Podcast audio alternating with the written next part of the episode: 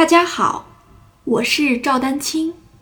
二零二三年二胡公益课已开启，获取公益课视频，请添加我的微信号 y i n y u e d a n q i n g，即音乐丹青的全拼小写字母。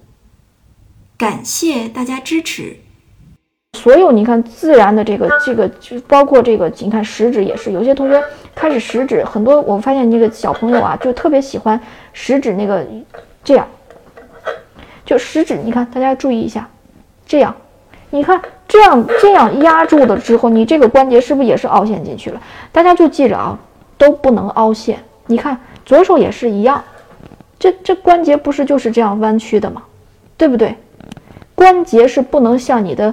自然弯曲的这个反方向去凹陷的，大家就记住左右手，这不是你你理解了这件事情之后，你不仅仅是右手这个大拇指的问题，你其他手指右手的其他手指，包括左手的整个的这个状态，你你大致你就能分辨出来个，就是你你对不对了，对吧？你这样的一个评判标准，就是注意啊，我们的还是强调这个关节。我虽然在用大拇指这件事情来举例子。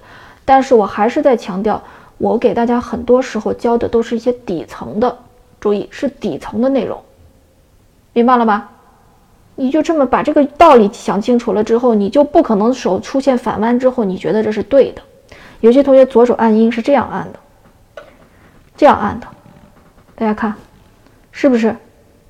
好，这个地方我就不继续展开了。虽然我已经稍微有点跑题了，但是我就是真的想给大家说清楚这个大拇指这件事情啊。